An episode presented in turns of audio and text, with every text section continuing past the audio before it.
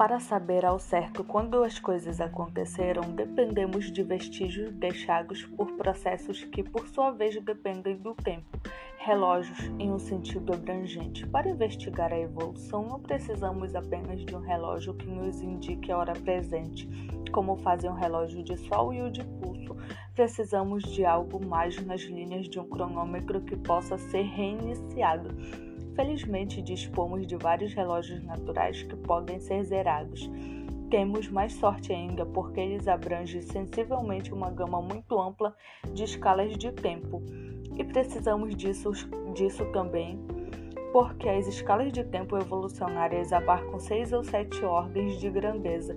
Os relógios de desintegração radioativa também estão disponíveis para escala de tempo curtas, inclusive de frações de segundos, mas para propósitos evolucionários, relógios capazes de medir século ou talvez décadas são os mais rápidos de que precisamos.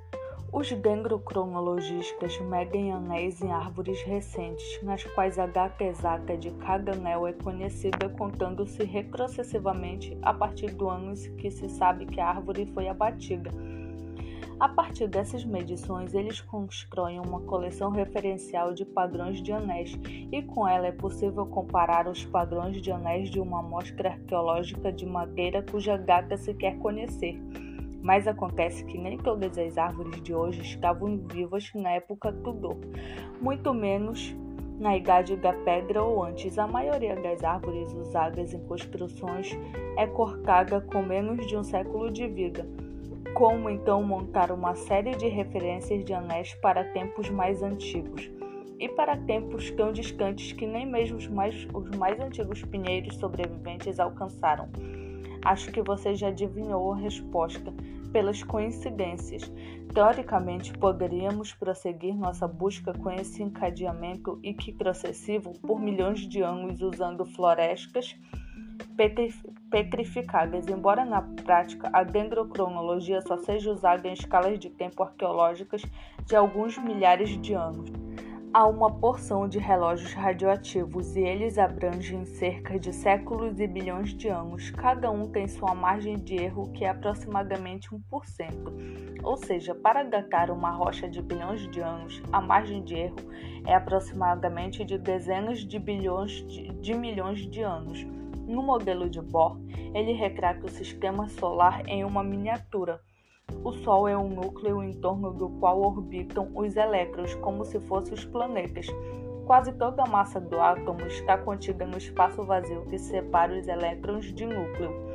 Um elétron é minúsculo em comparação com um núcleo, o espaço é imenso em relação ao tamanho dessas duas partículas. Há três tipos de partículas que entram na composição do átomo e que e é o que supõe o modelo de Bohr, que são os elétrons, prótons e nêutrons, e são encontrados no núcleo. O número de prótons é fixo para cada elemento, igual ao número de elétrons. De todos os elementos, o carbono é o que mais parece indispensável à vida. Isso porque o carbono tem a capacidade para formar cadeias, anéis e outras arquiteturas moleculares complexas. A maior parte de carbono na atmosfera é o carbono 12, que não é radioativo. A datação por carbono foi iniciada nos anos de 1940 e foi melhor elaborada a partir de 1970 com uma técnica chamada espectrometria de massa. Graças a essa técnica, é preciso apenas uma minúscula quantidade de material orgânico. Essa nova técnica revolucionou a datação geológica os relógios geológicos todos têm uma concordância devidamente com suas margens de erro.